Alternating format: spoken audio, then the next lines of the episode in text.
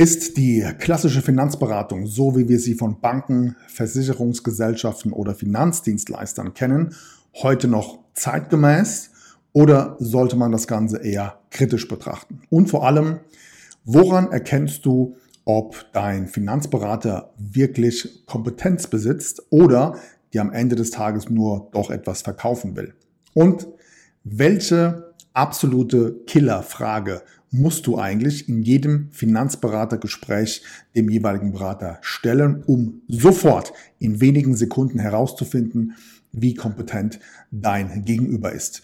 Genau darüber spreche ich mit dir heute in meiner Show. Hast du da Bock drauf? Klar hast du da Bock drauf. Wir sehen uns gleich nach dem Intro. 3, 2, 1, go! Tuned in to Patrick Griner's podcast show.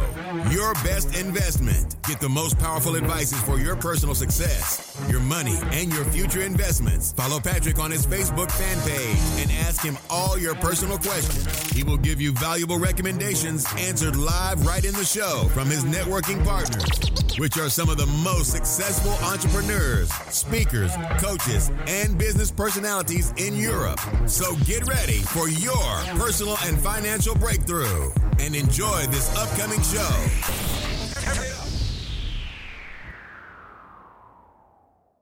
Hallo und herzlich willkommen hier in meiner Show Deine beste Investition. Let's talk about money and success. Mein Name ist Patrick Greiner. Herzlich willkommen hier in meinem Podcast oder auf meinem YouTube-Channel. Ich freue mich, dass du heute wieder mit am Start bist, denn wie vor kurzem in der Presse erschienen, sind auch im letzten Jahr wieder mehrere Millionen an Lebens- und Rentenversicherungsverträge für die private Altersvorsorge abgeschlossen worden. Good morning, this is your wake-up call. An dieser Stelle darf man durchaus mal die Frage stellen, wie kann das sein in Zeiten von Rekordinflation, Niedrigzinsen und vor allem dem Provisionsmodell der Branche an sich und vor allem, wie kannst du dich auf ein solches Gespräch mit deinem Finanzberater zukünftig vorbereiten? Übrigens, alleine die Tatsache, dass du dich überhaupt vorbereitest auf ein solches Gespräch, katapultiert dich schon zu den oberen 10 Prozent, denn die meisten gehen völlig unvorbereitet in solche Gespräche hinein. Und in diesem Video werde ich dir mal offenlegen, wieso vom Prinzip her die Psychologie in einem solchen Finanzberater-Verkaufsgespräch, ja, wie das vonstatten geht, worauf du achten solltest und, naja, welche Merkmale du erkennen kannst ab einem bestimmten Zeitpunkt, in welche Richtung das gehen soll. Oder vereinfacht ausgedrückt, woran erkennst du im Gesprächsverlauf mit deinem Berater, ob das Ganze in eine Richtung geht, die eher dir zugutekommt oder letztendlich dem Finanzberater. Übrigens, dieses Video hat nicht das Ziel, irgendein, ja, nennen wir es mal, Berater-Bashing zu absolvieren. Ganz im Gegenteil, hier geht es darum, dir Wissen zu vermitteln, sodass du im nächsten Gespräch auf absoluter Augenhöhe gegenüber deinem Berater begegnen kannst und natürlich du auch weißt, wovon du da sprichst, wenn es eben darum geht, die nächsten finanziellen Entscheidungen zu treffen. Für alle die, die mich bisher noch nicht kennen und jetzt zum ersten Mal hier zuschauen bzw. zuhören, möchte ich dir gerne mal so ein bisschen einen Einblick geben, was mich persönlich befähigt, mit dir über dieses Thema überhaupt zu sprechen. Und zwar habe ich meine Ausbildung damals ganz klassisch als Finanzberater bei einem ja, Finanzvertrieb absolviert und war dort insgesamt fünf Jahre tätig. Ab einem bestimmten Zeitpunkt konnte ich mich dann nicht mehr mit dem klassischen ja, Provisionssystem innerhalb der Branche identifizieren und bin dann aus der klassischen Finanzvertriebsbranche ausgestiegen. Gleichzeitig habe ich dann angefangen, ja, in der Öffentlichkeitsarbeit ein Buch zu schreiben, einen Podcast zu veröffentlichen und ich hatte auch hier und da unterschiedlichste Presseartikel in einem, einem der größten ja, Finanzzeitschriften im deutschsprachigen Raum. Mein Fokus lag damals schon direkt in der Aufklärung für den Kunden. Das heißt, wir sprechen überwiegend in meiner Show über ja, finanzielle Chancen, Intelligenz und natürlich auch die Machenschaften innerhalb der Finanz- und Bankenbranche. Und ich kann mich damals noch ganz gut an einen Artikel in einem Fachmagazin erinnern mit der Headline vom Berater des Jahres zum Nestbeschmutzer der Branche. Worum ging es da? Naja, ich habe halt letztendlich öffentlich dargestellt, wie die Finanzdienstleistungsbranche tatsächlich funktioniert, welche Summen da tatsächlich äh, im Provisionsbereich fließen und das letztendlich unter ja, Berücksichtigung verschiedenster Komponenten die allerwenigsten tatsächlich wirklich mit klassischen Finanzprodukten Vermögen aufbauen können. Das führte natürlich dazu, dass ich mir innerhalb der Branche nicht wirklich Freunde gemacht habe, bin dann zu einem bestimmten Zeitpunkt in die Honorarberatung gewechselt und habe dann allerdings nach ein paar Jahren durch meine Kunden und meine Community festgestellt, dass ja immer mehr die Anfrage gewachsen ist, dass Kunden mehr wissen möchten, welche Chancen und Möglichkeiten sie haben, entsprechend in eigener Verantwortung ihr Geld, ihr Vermögen eigenständig lukrativ zu managen. Und so bin ich dann ab einem bestimmten Zeitpunkt komplett aus der klassischen Beratung rausgegangen und entwickle heute ja Coaching und Content Konzepte, bei denen wir unseren Kunden mittlerweile international aufzeigen, wie sie deutlich schneller wesentlich mehr Vermögen generieren und das ganz klassisch eben ohne Provisionen, ohne Ausgabeaufschläge und versteckte Kosten. Das soll für dich einfach nur mal ein kleiner Einblick gewesen sein, was mich persönlich befähigt, mit dir heute über das Thema Finanzberatung und deren Psychologie zu sprechen. Und wie du gerade feststellen konntest, habe ich die gesamte Palette eben in meiner Vergangenheit mitgemacht. Ich weiß also sehr genau, wie diese Branche funktioniert. Und in diesem Video soll es jetzt explizit darum gehen, dass du dich bestmöglich darauf vorbereiten kannst, wenn du das nächste Mal wieder ein Gespräch mit deinem Finanzberater hast. Wie in meinem Intro übrigens schon erwähnt, gibt es eine absolute, ja, ich nenne es immer Killerfrage, die du eigentlich einem Finanzberater stellen musst, um sofort herauszufinden, ja, wie seine Kompetenz ist und wie seine Beratungsintention tatsächlich für dich ausschaut. Mehr dazu natürlich später im Verlauf des Videos. Und ich spreche mit dir jetzt eben über sieben wichtige Punkte, die du für dich wissen musst, um ein solches Gespräch mit einem Finanzberater bestmöglich und sehr gut vorbereitet absolvieren zu können. Und wir starten direkt mit Punkt Nummer eins. Und hier geht es eben um die Definition Finanzberater.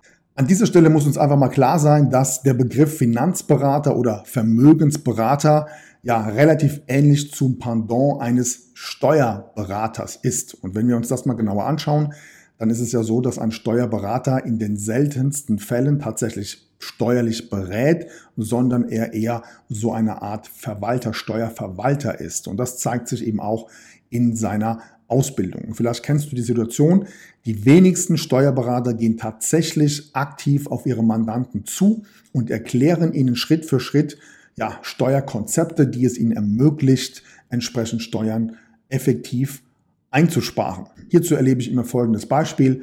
Mandanten von uns ähm, sind daran interessiert, eine ja, vermögensverwaltende GmbH oder eine Holdingstruktur zu gründen, fragen dann den hauseigenen Steuerberater und der lehnt das immer direkt irgendwie ab, so nach dem Motto, ja, das rentiert sich nicht. Und beim genauen Nachfragen stellt man fest, er selbst hat gar keine Holding, hat auch noch nie eine vermögensverwaltende GmbH mit anderen Mandanten gegründet und wirft einfach pauschal hier eine Behauptung in den Raum ohne fachliche Hintergründe. Und der Hintergrund dazu ist einfach, dass ein Steuerberater in seiner Ausbildung an sich überwiegend lernt, wie er eine korrekte Steuererklärung beim jeweiligen Finanzamt abgibt. Und tatsächlich in den wenigsten Fällen findet dann auch wirklich eine effektive Steuerberatung in der Hinsicht statt, indem man dem Mandanten aufzeigt, welche ja, gravierende Steuereinsparungsmöglichkeiten der jeweilige Mandant tatsächlich hat. Warum erkläre ich dir das an dieser Stelle? Naja, soll eine kleine Einleitung sein zum Begriff Vermögensberater, Finanzberater, denn hier ist es nicht anders. Man sagt zwar Berater, aber wenn du dir das mal ein bisschen genauer anschaust, dann sind es eher Finanzverkäufer oder Vermögensanlageproduktverkäufer. Warum ist das zu Beginn so wichtig zu verstehen? Naja, ganz einfach. Ein Finanzberater wird eigentlich nie an sich für die Beratung selbst vergütet, sondern immer nur dann, wenn er dir etwas verkauft. Das heißt, sitzt er mit dir persönlich bei einem Beratungsgespräch zusammen und du machst keinen Abschluss, geht er nach Hause und hat kein Geld verdient. Und deswegen ist eben der Begriff Berater auf eine gewisse Art und Weise schon mal etwas fragwürdig. Hinzu kommt der Punkt, dass äh, die Ausbildung eines klassischen Finanzberaters eben natürlich fachliche Hintergründe hat, ganz klar. Aber auch hier findet in der Regel keine Ausbildung diesbezüglich statt, indem man dem Berater quasi erklärt, wie ein Kunde effektiv Vermögen aufbauen kann. Das heißt, wie kann er Provisionen ausschalten, unnötige Gebühren? Wie zahlt er keine Ausgabeausschläge bei Investmentfonds? Wie kann er beispielsweise in dezentrale Assets investieren, in Immobilien und so weiter und so weiter? Das findet bei der klassischen Finanzberaterausbildung nicht statt, sondern hier geht es eben um Versicherungslösungen, um rechtliche Angelegenheiten und am Ende des Tages natürlich auch um eine vermittlerrichtlinienkonforme und korrekte Beratung gegenüber dem Kunden. Das heißt also, unter bestimmten Umständen ist der Begriff Berater eben nur bedingt zutreffend, sondern in erster Linie ist natürlich der Berater bei der Bank, bei der Versicherung, bei einem Finanzdienstleister und so weiter dazu angehalten, dir Produkte zu verkaufen. Und hier kommen wir nämlich direkt zu Punkt Nummer zwei. Und dieser lautet, was ist eigentlich die Kernaufgabe eines klassischen Finanzberaters? Und hier kommen wir zu einem Punkt, der für die meisten Kunden überraschend ist, denn die Hauptaufgabe des Beraters ist eben nicht Kunden zu beraten, sondern der klassische Bank-, Versicherungs- und Finanzdienstleistungsberater hat laut Vertrag mit seinem Arbeitgeber oder Auftraggeber in erster Linie die Interessen dieser ja, Intuitionen zu vertreten. Das bedeutet also, seine Hauptinteressen in Klammer Aufgaben bestehen laut Vertrag darin, Finanzprodukte im Namen des Unternehmens an den Endkunden zu verkaufen. Das kannst du am besten daran erkennen, dass speziell im Finanzvertrieb der Berater in den wenigsten Fällen tatsächlich ein Fixgehalt bekommt, sondern ausschließlich von sogenannten Provisionsabschlüssen lebt und dementsprechend daran natürlich auch sein Umsatz bzw. sein Einkommen gekoppelt ist. Das bedeutet also, er vereinbart schriftlich mit der Bank, mit der Versicherungsgesellschaft oder mit dem Finanzdienstleister, dass sein eigentlicher Job darin besteht, Finanzprodukte eben an einen Kunden zu verkaufen. Also das ist sein Job, dafür wird er bezahlt und schlussendlich ist das auch nichts Verwerfliches, denn es gibt genügend andere, ja nennen wir es mal Vertriebsformen, wo das genauso ist. Also ein Autoverkäufer bekommt eben neben seinem Fixgehalt natürlich auch Provisionen für Autos, die er an Endkunden verkauft. Ja, oder im Network Marketing ist das ganz genauso. Auch hier werden Finanz, Entschuldigung, auch hier werden Produkte an Endkunden verkauft und der jeweilige Network Marketer bekommt halt eben durch den Verkauf eine entsprechende Provision. Es ist also ein ganz normal gängiges Geschäftsmodell, das du in anderen Branchen genauso wiederfindest. Ich möchte dir das nur hier an dieser Stelle einfach mal klar und deutlich machen, was eigentlich die Hauptaufgabe von klassischen Finanzvertriebsberatern tatsächlich ist.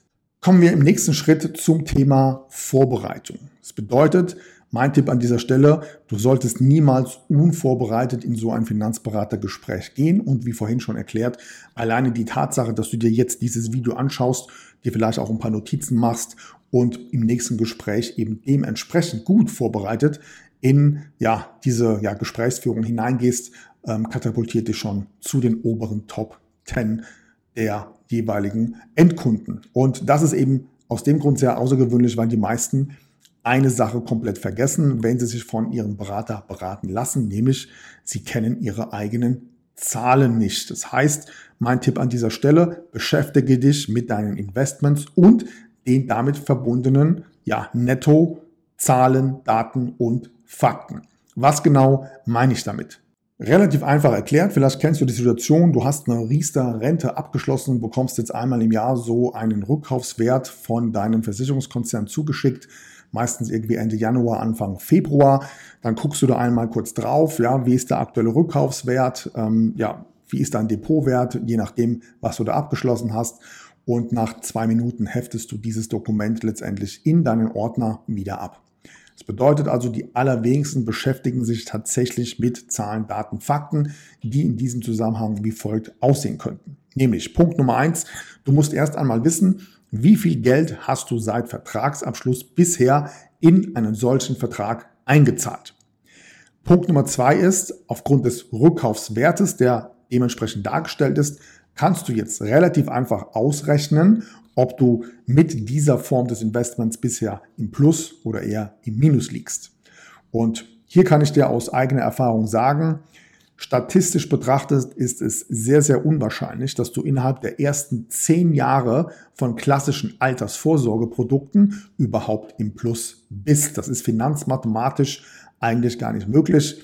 Was daran liegt, dass natürlich die internen Kosten, wie zum Beispiel Abschlussprovision, Bestandsprovision, Risikogebühr, Managementgebühr, Garantiekosten, Vorkosten und so weiter und so weiter so hoch sind, dass im Vergleich zur Verzinsung deines Guthabens du eben kontinuierlich im Minus bist und in der Regel du etwa zehn Jahre brauchst, bei, bei dem du überhaupt bei plus minus null angekommen bist.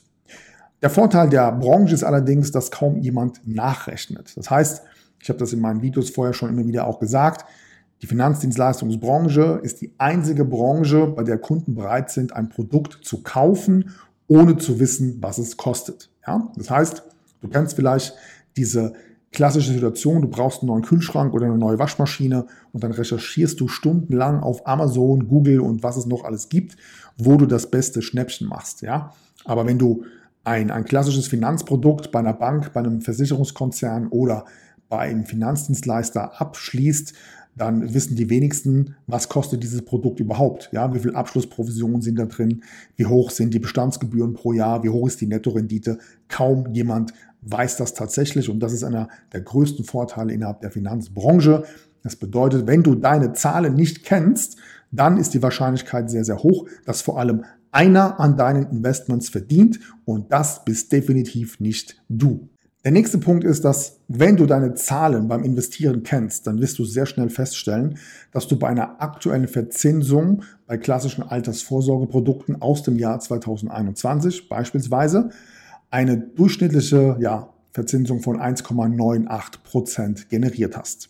Wenn wir jetzt mal davon ausgehen, dass wir im Durchschnitt etwa 3% Inflation haben, abzüglich 1% laufende Kosten und Gebühren, dann brauchst du kein Mathe-Genie zu sein, um herauszufinden, dass das definitiv nicht Vermögensaufbau ist, sondern auf eine gewisse Art und Weise aktive Sterbehilfe für dein Geld und dein Investment. Und das kannst du eben nur dann herausfinden, wenn du genau weißt, wie deine Zahlen entsprechend deiner Investitionen in solche Produkten aussieht.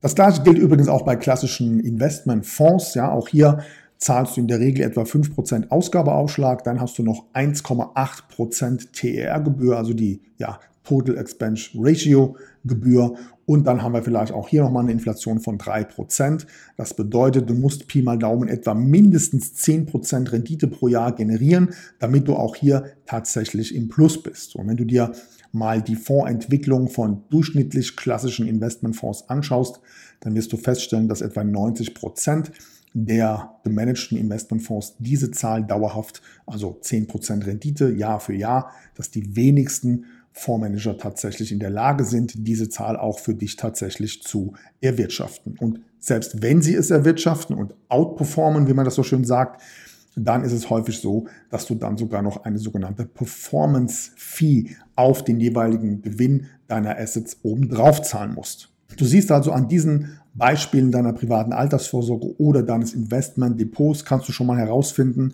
wie die tatsächlichen Zahlen sind. Und wenn du diese Fakten tatsächlich auch für dich niedergeschrieben hast, ist das eine ideale Grundlage, um auf dieser Ebene mit deinem jeweiligen Finanzberater auf Augenhöhe zu sprechen. Kommen wir zum nächsten Punkt und hier geht es darum, dass dir einfach klar sein muss, dass ein Großteil dieser klassischen, ja, nennen wir es mal, kostenlosen Beratungsgespräche häufig immer ein Ziel haben, nämlich dir irgendein anderes Produkt zu verkaufen.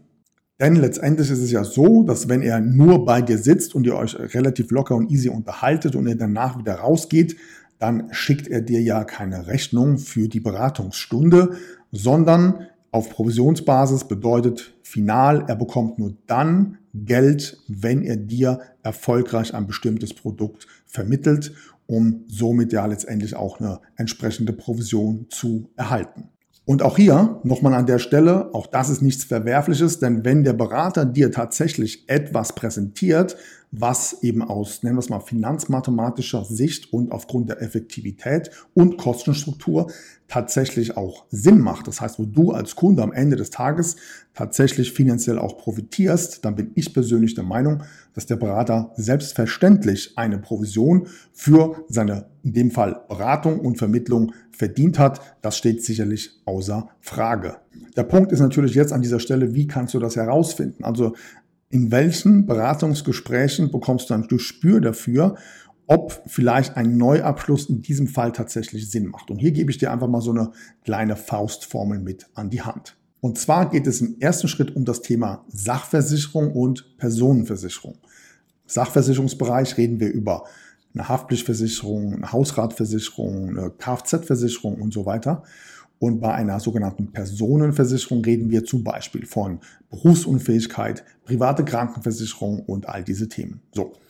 Und diese beiden Komponenten sind natürlich extremst wichtig für dich.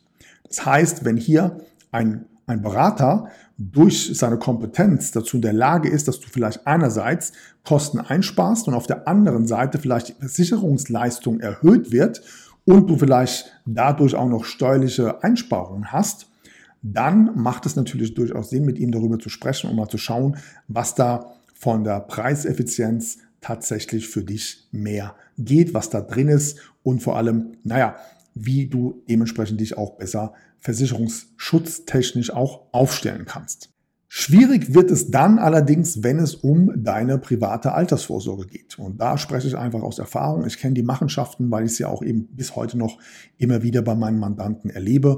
Das heißt, wir reden jetzt mal hier über eine Lebensversicherung, eine vorgebundene Rentenversicherung, Riester, eine Basisvorsorge, betriebliche Altersvorsorge, diese ganzen Dinge. So.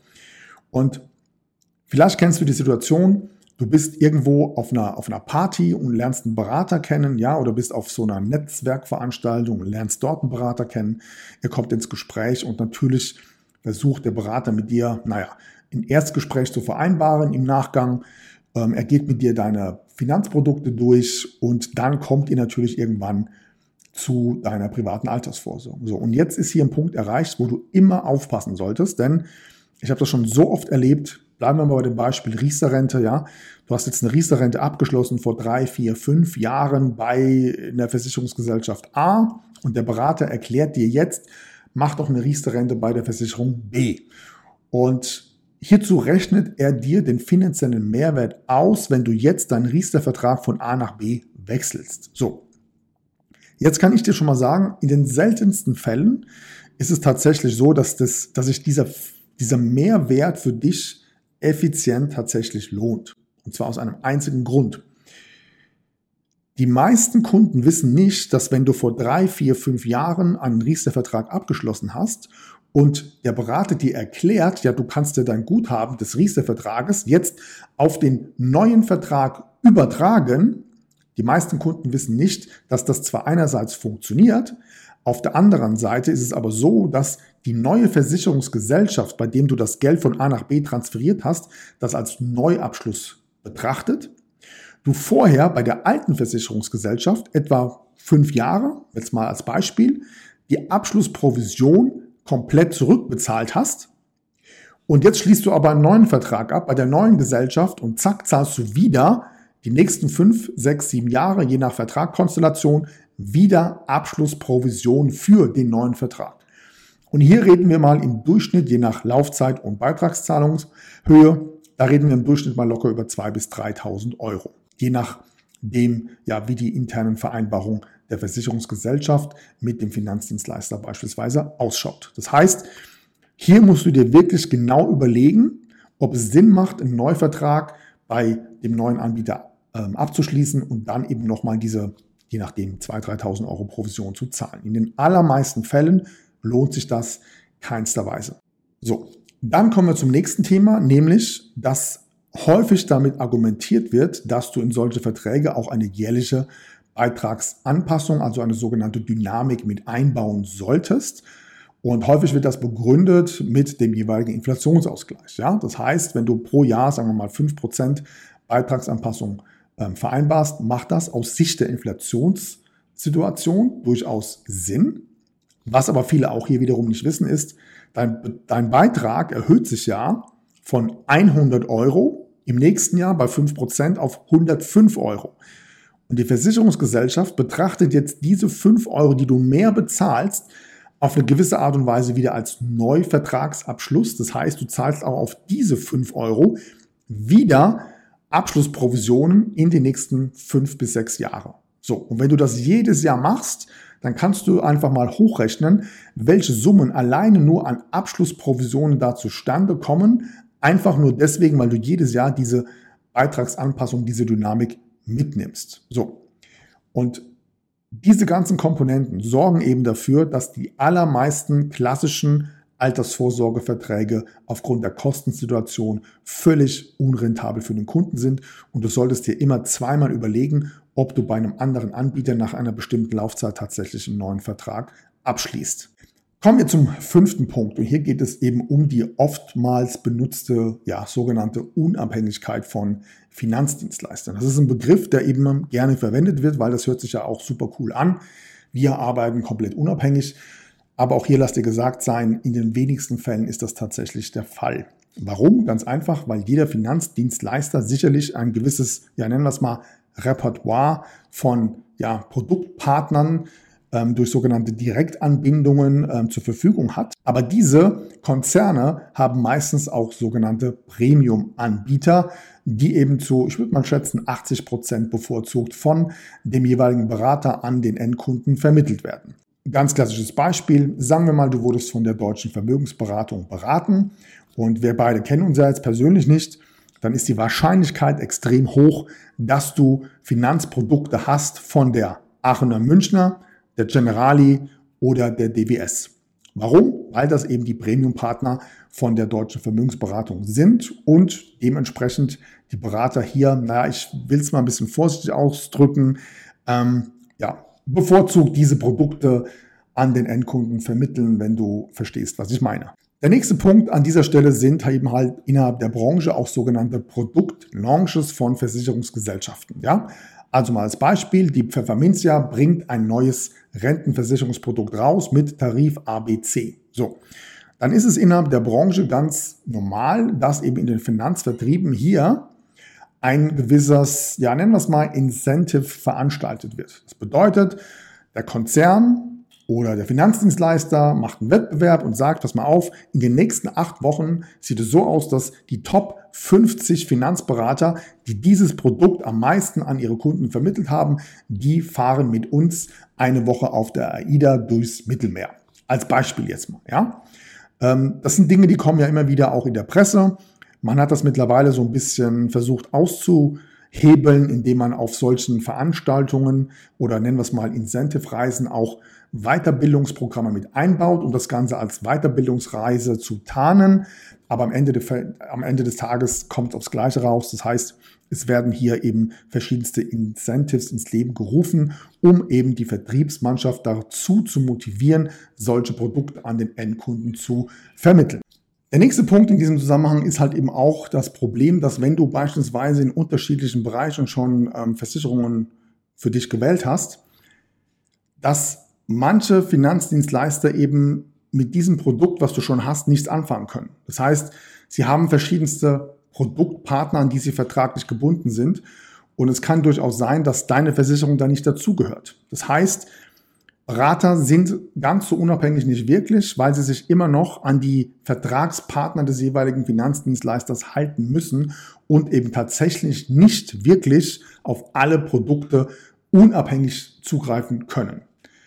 Anders ausgedrückt, Unabhängigkeit, wie gesagt, ist immer ein gerne genutzter Begriff, aber sagen wir mal, du hast äh, drei Paar Schuhe im Schrank stehen, dann gibt es einige, die sagen, ich bin in meiner Schuhauswahl völlig unabhängig, wenn du verstehst, was ich meine.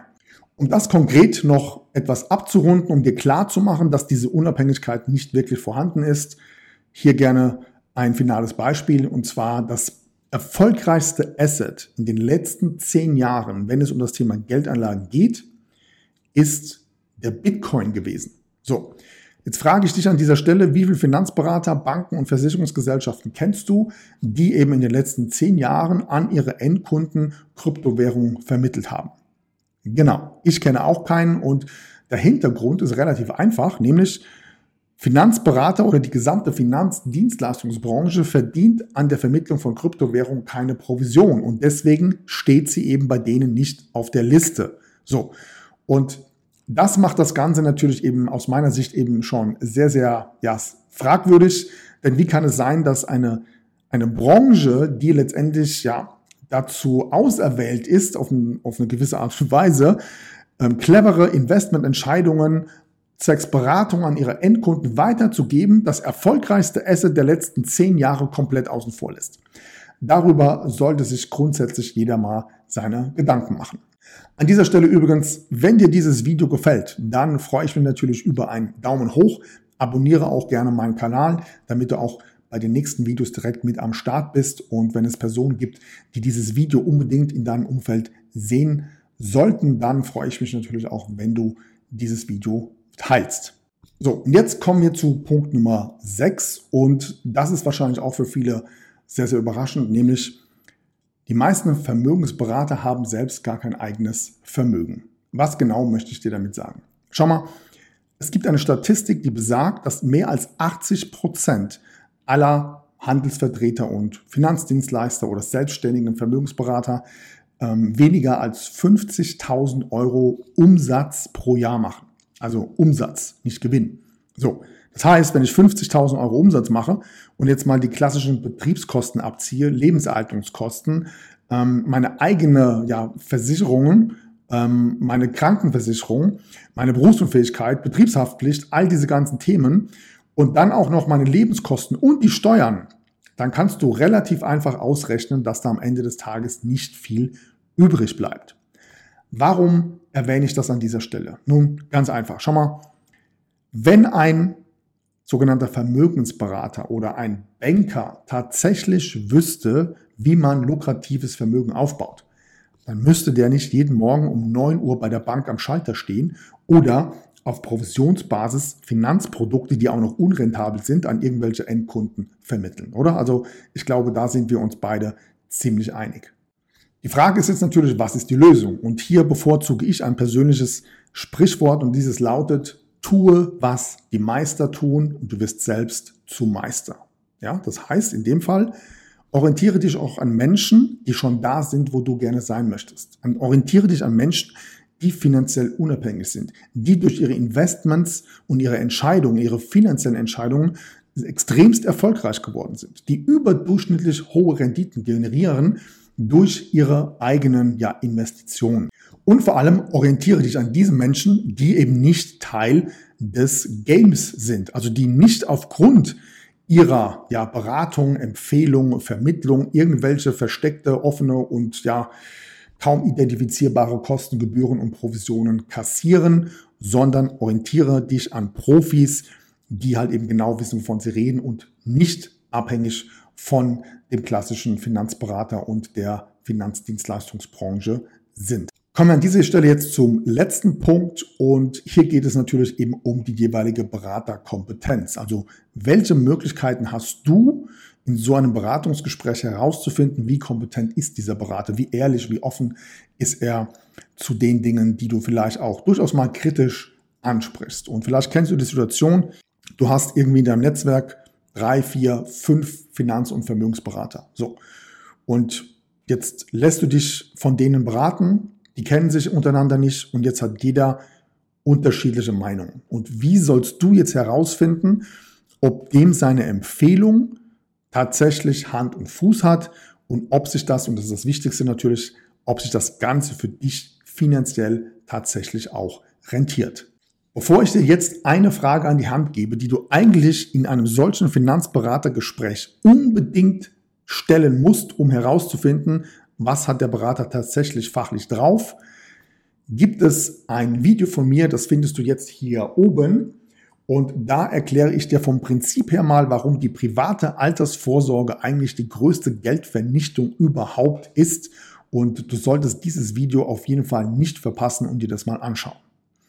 Unabhängig dessen kommen wir jetzt zu dieser alles entscheidenden Frage, nämlich mit welcher sogenannten, ja nennen wir es mal Killerfrage, gehst du in so ein Gespräch rein und stellst dem Berater Genau diese Frage und aufgrund seiner Antwort wirst du in Sekunden herausfinden, was seine tatsächlichen Intentionen sind und ob er kompetent ist und er offen und ehrlich dir dementsprechend auch eine ja, seriöse Antwort gibt. Und die Frage lautet wie folgt. Wie hoch sind sämtliche Kosten, Gebühren und Provisionen, die ich bisher seit Vertragsabschluss in meine private Altersvorsorge eingezahlt habe, zukünftig noch zahlen werde und wo steht diese Summe detailgenau in meiner Versicherungspolice?